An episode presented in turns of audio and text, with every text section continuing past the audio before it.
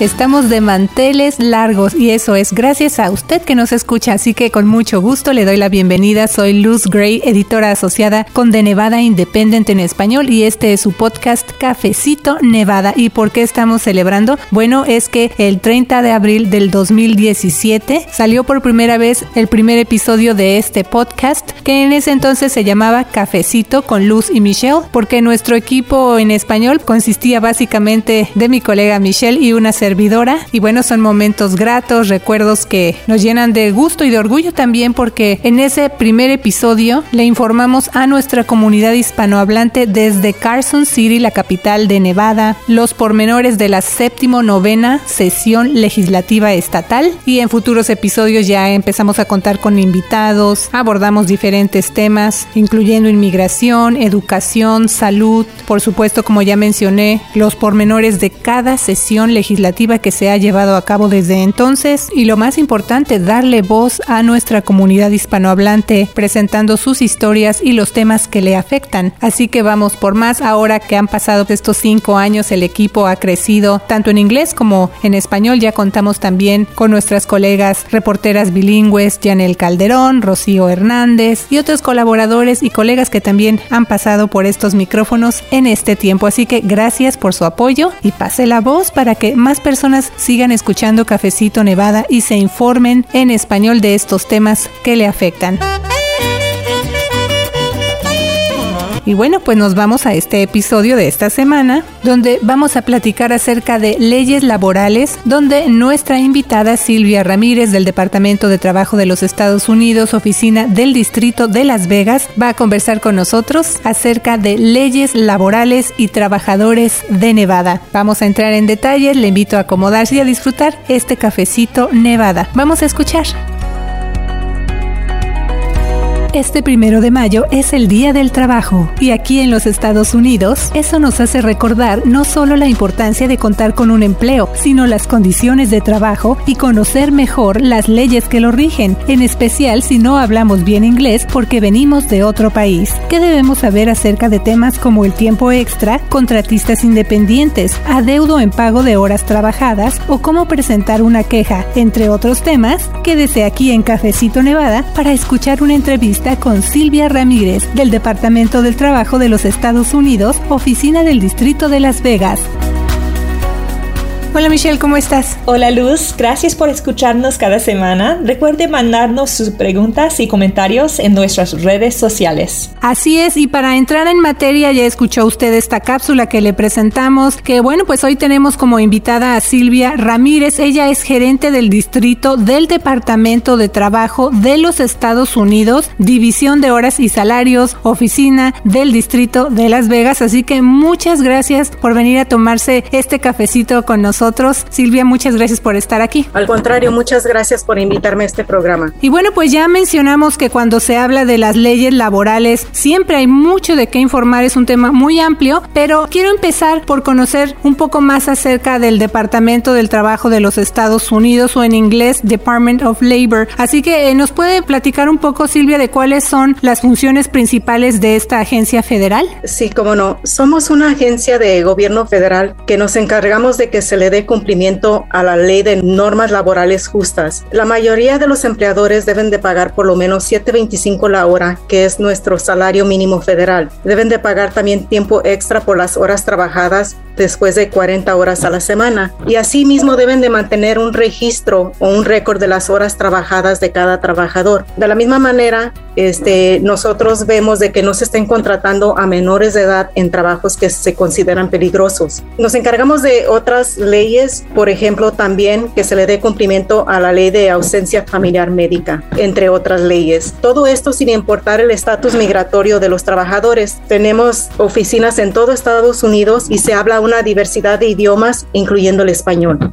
Silvia, ¿cuáles son algunas de las principales normas que hace cumplir el Departamento de Trabajo? Una es el salario mínimo que es de 7.25 la hora. Ese es el salario mínimo federal. Entonces deben de pagar por lo menos 7.25 la hora por cada hora trabajada. Lo, la otra norma viene siendo lo que es el tiempo extra que vemos que se le dé cumplimiento. La mayoría de los empleadores deben de pagar tiempo extra después de las 40 horas trabajadas a la semana. También vemos que no estén este, contratando a menores de edad en trabajos que se consideran peligrosos. ¿Y nos puede compartir ejemplos de empleadores en Nevada que hayan violado esas reglas y cuáles han sido las consecuencias o penalidades para ellos? Sí, hemos tenido algunos casos que también hemos hecho comunicados de prensa. Por ejemplo, tenemos uno que fue el Bonito Michoacán, donde encontramos que no estaban pagando el tiempo extra a 71 empleados. Tuvieron que pagar más de 200 mil dólares porque todas las horas las estaban pagando a tiempo regular en lugar de medio tiempo o tiempo y medio. Ese fue un restaurante, el Bonito Michoacán. Hubo otro caso donde es una compañía que se llama Sierra Air Conditioning and Heating. Ellos tuvieron que pagar más de 46 mil dólares. Igual también eran trabajadores que se les pagaba por pieza, pero solo les permitían que anotaran un máximo de 8 horas al día, cuando en realidad trabajaban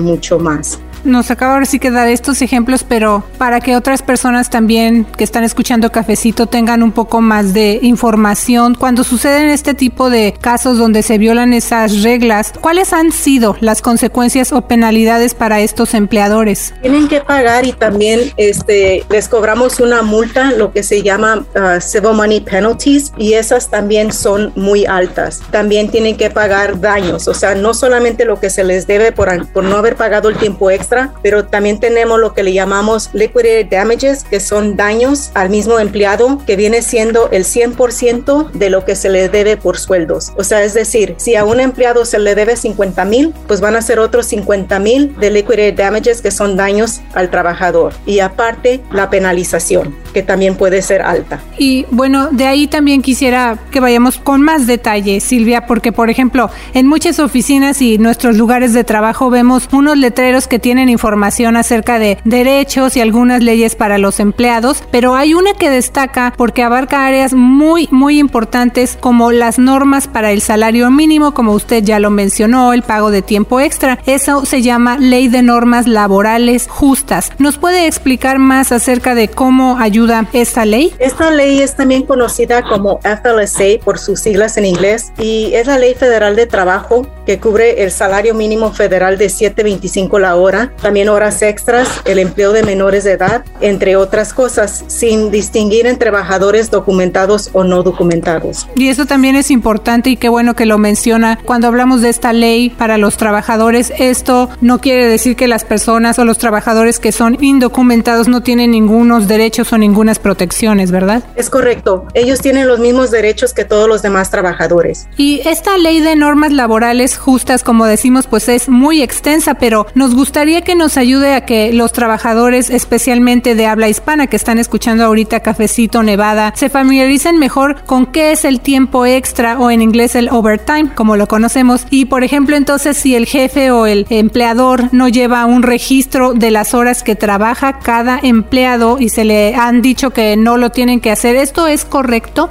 No, no es correcto. El empleador o el patrón tiene la obligación de mantener un registro o un récord de las horas adecuadas que cada trabajador está trabajando. Muchas veces no lo hacen, entonces lo que nosotros sugerimos es que los empleados mantengan su propio récord diario de las horas que están trabajando y que indiquen la hora de entrada y la hora de salida. Para en un momento dado que haya una investigación, nosotros también nos podamos basar en esos récords individuales de cada trabajador para así poder calcular si se le está pagando el salario mínimo federal de 725 o si se le debe el tiempo extra después de las 40 horas. Silvia, a nivel local hay muchos trabajadores en el área de la construcción, incluyendo de origen hispano. En esa industria es común que se les pague por pieza o por obra y no anoten sus horas. ¿Eso es legal? No es legal, pero sí, en, en la industria de la construcción es muy común que se les esté pagando por pieza o por unidad y que no estén registrando las horas que cada trabajador está trabajando. Es muy común, pero sí es una violación a nuestra ley federal de trabajo y lo deben de hacer.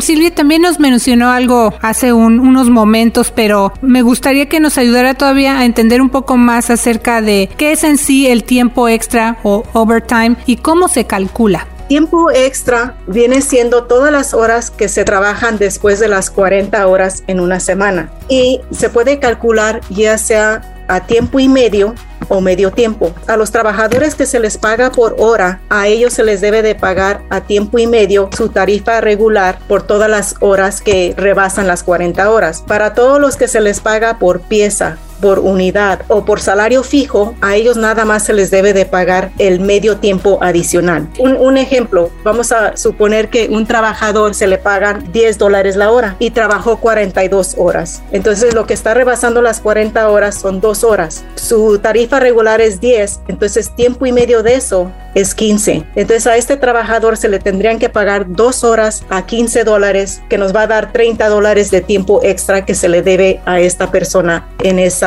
semana. Sí, por eso nos dice usted que es importante que el trabajador vaya manteniendo un récord de a qué hora entra, a qué hora sale, a qué hora se va a comer, para que precisamente esté todo esto documentado y lo tengan en orden en caso de que se llegue a necesitar. Pero también, eh, continuando con el tema del tiempo extra, hay otra industria donde también hay muchos trabajadores que empiezan sus jornadas antes de que abra el negocio, por ejemplo, un restaurante, y luego pues siguen trabajando después de que ya cerró ese negocio o ese restaurante como en este ejemplo que estamos poniendo. ¿En esos casos se le tiene que pagar al trabajador por ese tiempo? Sí, se le tiene que pagar tanto a la entrada, o sea, antes de que el restaurante abra, si ellos están trabajando, ese tiempo se les tiene que pagar. De igual manera, después de que cierren, si ellos siguen trabajando, también se les tiene que pagar ese tiempo. Muchas veces es muy común, sobre todo los restaurantes, que el restaurante cierra, pero las personas o los empleados siguen trabajando porque tienen que limpiar o recoger y este tiempo no les es pagado. Y ese sí es una violación, también se tiene que pagar. Silvia, si hay alguien que, por ejemplo, trabaja en construcción o limpia casas o oficinas o cuida a personas mayores, a veces tienen que manejar entre sitios durante su día laboral. ¿Ese tiempo se le tiene que pagar al trabajador? Sí, también ese tiempo debe de ser pagado porque van de un lugar, de un sitio a otro. Entonces eso se considera este, que es tiempo trabajado porque no tienen suficiente tiempo para ellos usar ese tiempo para uso personal. Entonces si están, si salen de un sitio de trabajo y tienen que ir al otro sitio de trabajo inmediatamente, todo ese tiempo transcurrido es considerado horas trabajadas. Por lo tanto se les tiene que pagar. Y el tiempo una persona tiene que gastar por ir desde su casa hasta hasta el sitio de trabajo, eso no es pagado, ¿sí? Correcto, eso no es, este, no se considera horas trabajadas. Pero entre un sitio de trabajo hasta otro sitio de trabajo sí es pagado porque es parte de su, su día laboral. Correcto, se le debe de pagar. Ahora me gustaría hablar acerca del salario mínimo, porque para el país en entero el salario mínimo es 7 dólares y 25 centavos por hora, pero aquí en Nevada es más alta, después de que en 2019 entró en vigor una ley estatal para aumentarlo. Ahora la tarifa es 8 dólares y 75 centavos la hora para los empleados que se les han ofrecido beneficios de salud y 9 dólares y 75 centavos la hora para quienes no se les ha ofrecido seguro médico. Ahora hay que recordar que de acuerdo con esa ley el sueldo mínimo aquí en el estado de Plata aumentará en 75 centavos el 1 de julio de cada año para 2024 incrementando gradualmente hasta llegar a 11 dólares por hora para empleados que cuentan con beneficios de salud y 12 por hora para quienes no tienen esta prestación. Pero, ¿qué pasa si el salario mínimo de Estado es más que el sueldo mínimo federal de 7 y 25 eh, centavos. El empleador tiene la obligación de pagar el salario mínimo más alto entre el federal y estatal. Y ahorita, como lo acaba de mencionar, el estatal es más alto, entonces ellos tienen la obligación de pagar el que es más alto. Pero nosotros nos aseguramos que estén pagando por lo menos 7.25, 7.25 la hora, que ese es el salario mínimo federal, que es al que nosotros vemos que se le dé cumplimiento por todas las horas trabajadas sin importar el método de pago. Y Silvia, también tenemos empleados que trabajan por su cuenta y pues eso ya los pone como decir en otra categoría o en otro tipo de situaciones, ¿no? Por ejemplo, ¿qué pasa si un empleador tiene a alguien que es contratista independiente, que tiene licencia de negocios y contrata trabajadores que trabajen para él? El hecho de que tenga una licencia de negocios no es suficiente para decir que este trabajador califica como contratista independiente. Hay varios factores que se tienen que tomar en cuenta, como por ejemplo, quién supervisa el trabajo, este, tienen un horario de trabajo, quién fija ese horario de trabajo, quién determina cuánto se les va a pagar, de quién a quién le pertenecen el material y el equipo que están usando, o sea, son muchos factores entre otros. Entonces, cuando nosotros hacemos este análisis de todos estos factores es cuando podemos determinar si en realidad son independientes o si son trabajadores, pero en muchas ocasiones nos hemos dado cuenta que lo más probable es que ese empleado, al igual que sus trabajadores, más bien sean empleados y no contratistas independientes. Y tenemos un gran problema con ese, en que empleadores clasifiquen sus empleados como contratistas independientes. ¿Hay una ventaja para ellos para hacer ese, esa violación de ley cuando la gente está trabajando como em-, empleados? Sí, pues una de las ventajas que tiene el empleador es que como no son empleados, no, no está obligado a pagar el tiempo extra si trabajan más de 40 horas, ni tampoco el salario mínimo. Entonces, esa es una de las ventajas que tiene el patrón, además de otras cuestiones como impuestos, que esa ya es otra, esa es otra agencia. ¿Y si un trabajador invierte en equipo y material que usa para realizar su trabajo, eso significa que es contratista independiente? Tampoco, un solo factor no es suficiente. Tendríamos que volver a hacer un análisis de todos los factores este, para ver si en realidad es un contratista o si es un empleado. Mm, ¿Quién, quién determina el pago? A quién le pertenecen los clientes, son de, la compañía o son del empleado. Son muchos factores que tomamos en cuenta. Un solo factor no es suficiente como para nosotros hacer una determinación de que si es un contratista o un empleado. Requerimos más información. En otras palabras, uh, para ser una contratista independiente, tiene que verdaderamente estar libre y independiente y, y no hay tanto control del empleador en, en esa situación laboral. Sí, también muchas, muchas veces cuando son contratistas independientes, ellos tienen muchos clientes, no nomás trabajan para, para un, un, empleador o un patrón. Entonces ese es otro factor que nosotros vemos y lo analizamos porque sí es, es un factor importante para nosotros determinar si en realidad son contratistas independientes. Y también le quiero preguntar, Silvia, ¿qué pasa si alguien trabajó en un lugar que fue investigado por no cumplir leyes laborales, como ya nos dio algunos ejemplos? A los trabajadores, o sea, se les pagó lo que se les debía, pero ¿cómo puede saber ese empleado si se le debe dinero?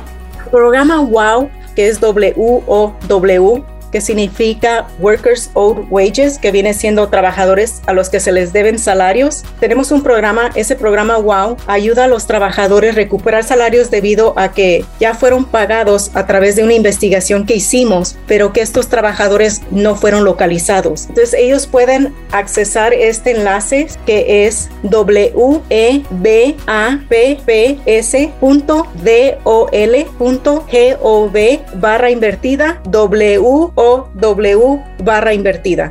Ok, si nos hace favor de, mandar ese sitio de internet para poder ponerlo en nuestras redes sociales y que nuestro auditorio lo tenga más a la mano, sería excelente. Y también le quiero preguntar, ¿qué recursos hay disponibles en caso de que a un empleado se le deba el pago de horas trabajadas? O sea, si alguien que nos está escuchando dice, a mí me, me está pasando eso, ese es mi caso, pues a dónde voy o qué recursos hay para que se me pueda ayudar en estos casos. Nos pueden llamar para cualquier aclaración que tengan. Este, nuestras investigaciones incluyen a todos los trabajadores actuales y ex empleados también dentro del, plazo investigativo, investigativo. Pueden ingresar a la página WOW o como les dije, pueden llamarnos y les podemos ayudar. Por lo regular, este, nosotros tratamos de localizar a los empleados durante tres años y si después de los tres años no los podemos localizar, entonces ese dinero lo tenemos que mandar a la tesorería. Entonces les recomiendo que nos hablen o que accesen el programa WOW para ver si se les debe dinero. Pero el adeudo en horas trabajadas no es el único problema que enfrentan algunos trabajadores trabajadores. ¿Cuáles son otras razones por las que se puede presentar una queja al departamento laboral?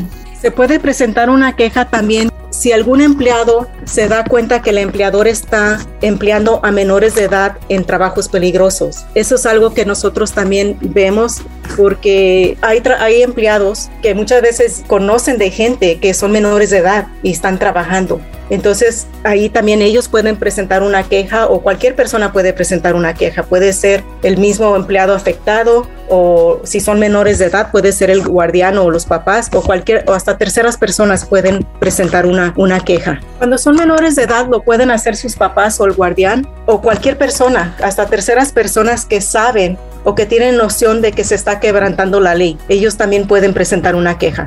Y precisamente hablando de esto, de quejas, me imagino que es muy común que se llegue a estas situaciones. Entonces, ¿qué se tiene que hacer para presentar una queja laboral? ¿Se tiene que ir en persona a algún lugar? ¿O cómo funciona? ¿Qué, qué puede hacer la persona que esté en ese caso? Si tienen una duda o quieren presentar una queja, nos pueden llamar al 702-928-1240 o pueden ir en persona a nuestra oficina que está localizada en el 333 Las Vegas Boulevard Sur, Interior 5520. No requieren cita, estamos abiertos al público de las 8 y media de la mañana a las 4 de la tarde, de lunes a viernes. Y que recuerden que atendemos a todos sin importar su estatus migratorio. Puede haber cierta desconfianza o temor de presentar una queja porque los trabajadores pueden tener miedo de represalias o a que los despidan. ¿Ese proceso es confidencial o anónimo?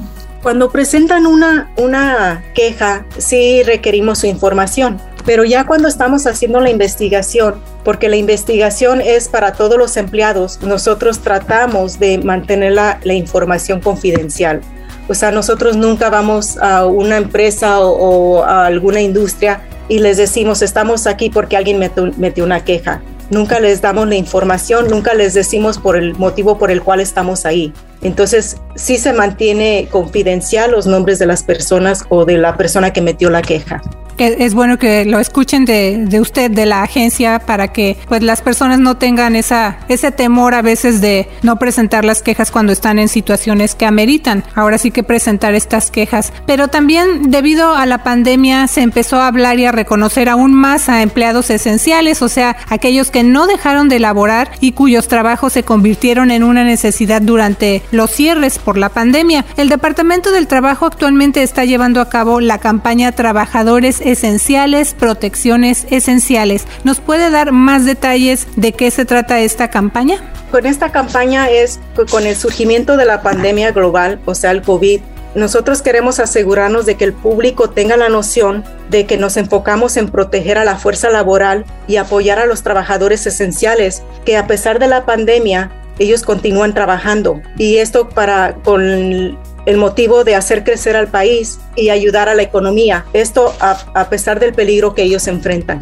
Nuestra división se enfoca en industrias como del sector salud, este, supermercados, restaurantes, transporte público, entre otros. Silvia, muchas gracias por toda la información. Ah, ¿Hay algo más que le gustaría agregar? Pues nomás recordarles a todos de que estamos para ayudarles este, nos pueden llamar con cualquier duda que tengan, ya sea en cuestión de sus horas trabajadas, el empleo de menores de edad, cualquier duda, aclaración, estamos para servirles y que recuerden que su estatus migratorio no tiene importancia. Estamos para, para servir y ayudar a todos los empleados. Muy bien, pues hoy platicamos con Silvia Ramírez. Ella es gerente del distrito del Departamento de Trabajo de los Estados Unidos, División de Horas y Salarios, Oficina del Distrito de Las Vegas. Silvia, muchas gracias por venir a tomarse este cafecito Nevada. Al contrario, gracias a ustedes por, por invitarme a este programa. Muchas gracias. Gracias nuevamente. Y bueno, usted que está escuchando Cafecito Nevada, recuerde que se puede mantener al tanto de temas como estos y sobre todo de cómo le afectan. Además, de visitar nuestro sitio de noticias de Nevada Independent en español, recuerde usted que también se puede suscribir a nuestro boletín semanal gratuito. Se llama ¿Qué pasó en la semana? y lo recibe usted tempranito todos los lunes. También nos puede mandar sus comentarios y sus preguntas cuando se inscriba a nuestro sistema de mensajes de texto y le vamos a contestar en esa plataforma y también aquí en Cafecito Nevada cada semana puede escuchar las respuestas a las preguntas que usted nos mande. Que tenga una semana llena de éxito. Le saluda la reportera Luz Gray. Y yo soy la periodista Michelle Rendells. Recuerde mandarnos sus preguntas y comentarios. Así es, síganos en las redes sociales. Ahí nos encuentra como de Nevada Independent en español. Nuestro estado. Nuestras noticias. Nuestra voz. ¿Quiere mantenerse informado con las noticias del equipo de reporteros del portal de noticias en Internet de Nevada Independent en español? Mándenos un texto. Solamente envíenos la palabra español al 702-766-4372, 702-766-4372 o visite en Internet de Nevada Independent en español para registrar sus datos. Envíe la palabra español al 702-766-4372. Regístrese hoy.